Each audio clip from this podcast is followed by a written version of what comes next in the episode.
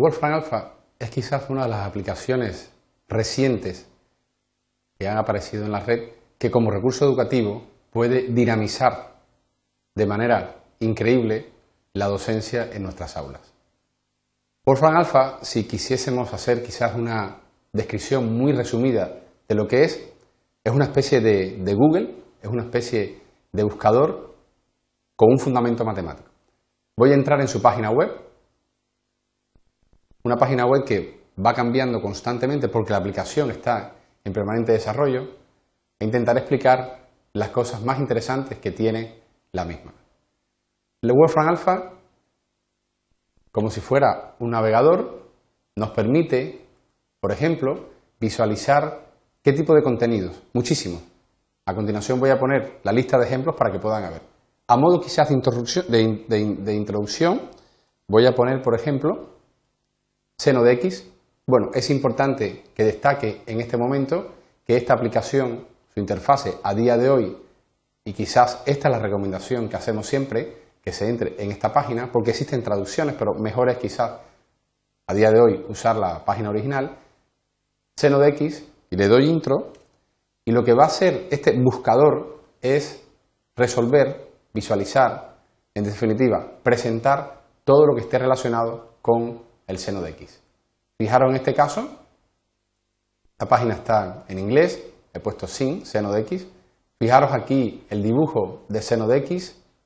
una forma alternativa de expresarlo usando exponenciales complejas.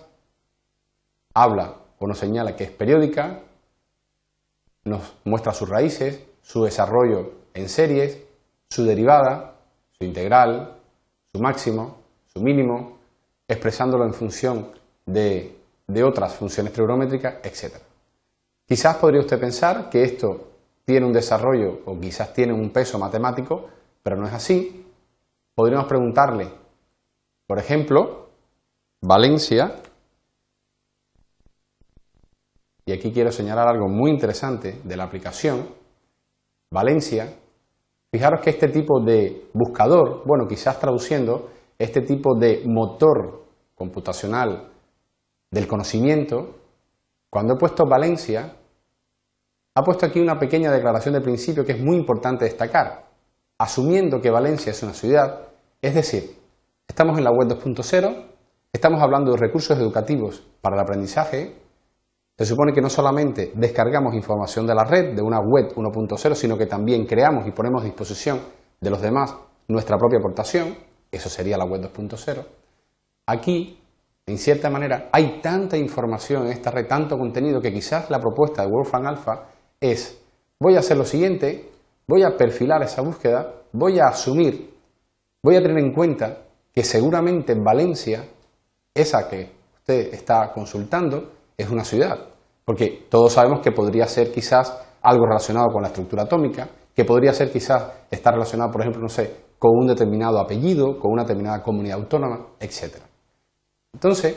esta herramienta lo que intenta es, dentro de esa web 2.0, que es tan rica de contenidos, donde es posible que tanto el profesor como el alumno encuentren dificultades para sintetizar el conocimiento, pues este tipo de propuestas hacen que eh, se facilite o se, navegue, o, o se agregue cierta semántica en la búsqueda de información. Eso sería algo así como el próximo paso o web 3.0 o lo que se empieza a llamar la web 3.0, la web semántica o con significado.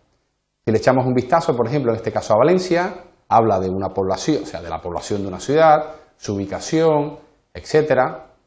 su hora local, su temperatura, su humedad, etcétera, etcétera, y evidentemente su relación con otras ciudades.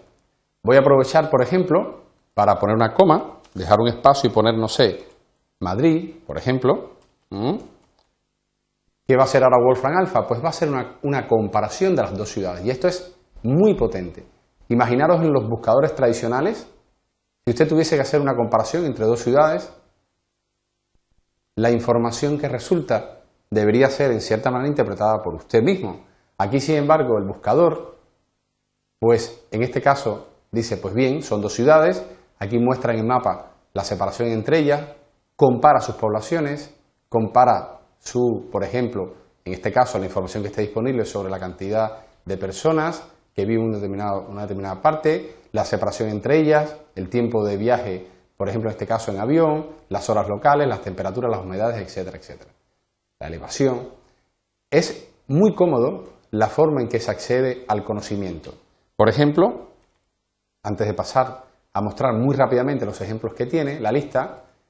he puesto esta sigla ISS, he asumido que ISS, recalco lo de asumir, es muy interesante, tiene cierta inteligencia, tiene cierto, cierta comprensión de lo que se pone, pues asume que estamos hablando de la, de la Estación Espacial Internacional, que en estos momentos se encuentra sobre la India, prácticamente ya saliendo del territorio indio, nos da información sobre ella, etcétera, detalles, bueno, verán que es extremadamente interesante y sobre todo, y quizás lo que nos ocupa como docentes, el fomento de, eh, eh, de, una motivación altísima por el conocimiento, la facilidad con que el conocimiento se nos pone a un golpe de clic. Para finalizar, quería comentar que hay unos ejemplos que invito a que lo vean porque son realmente muy interesantes y muy ilustrativos de la propia herramienta. Ejemplos en el área de las matemáticas, de la estadística, de la física, de la química, de los materiales, de la ingeniería, de la astronomía, de la música, de los deportes, de los juegos, del color, de las ciencias de la computación, etcétera, etcétera, etcétera. Es quizás, hoy por hoy, como comentábamos al principio, una de las herramientas o uno de los recursos de los que disponemos como docentes y también como alumnos en este proceso de aprendizaje que debe ser para toda la vida una manera muy interesante de acceder a los conocimientos, la visualización de ellos de forma muy atractiva y sobre todo que ese conocimiento que nuestro alumno al final adquiere sea lo más amplio y lo más eh, exacto y profundo posible.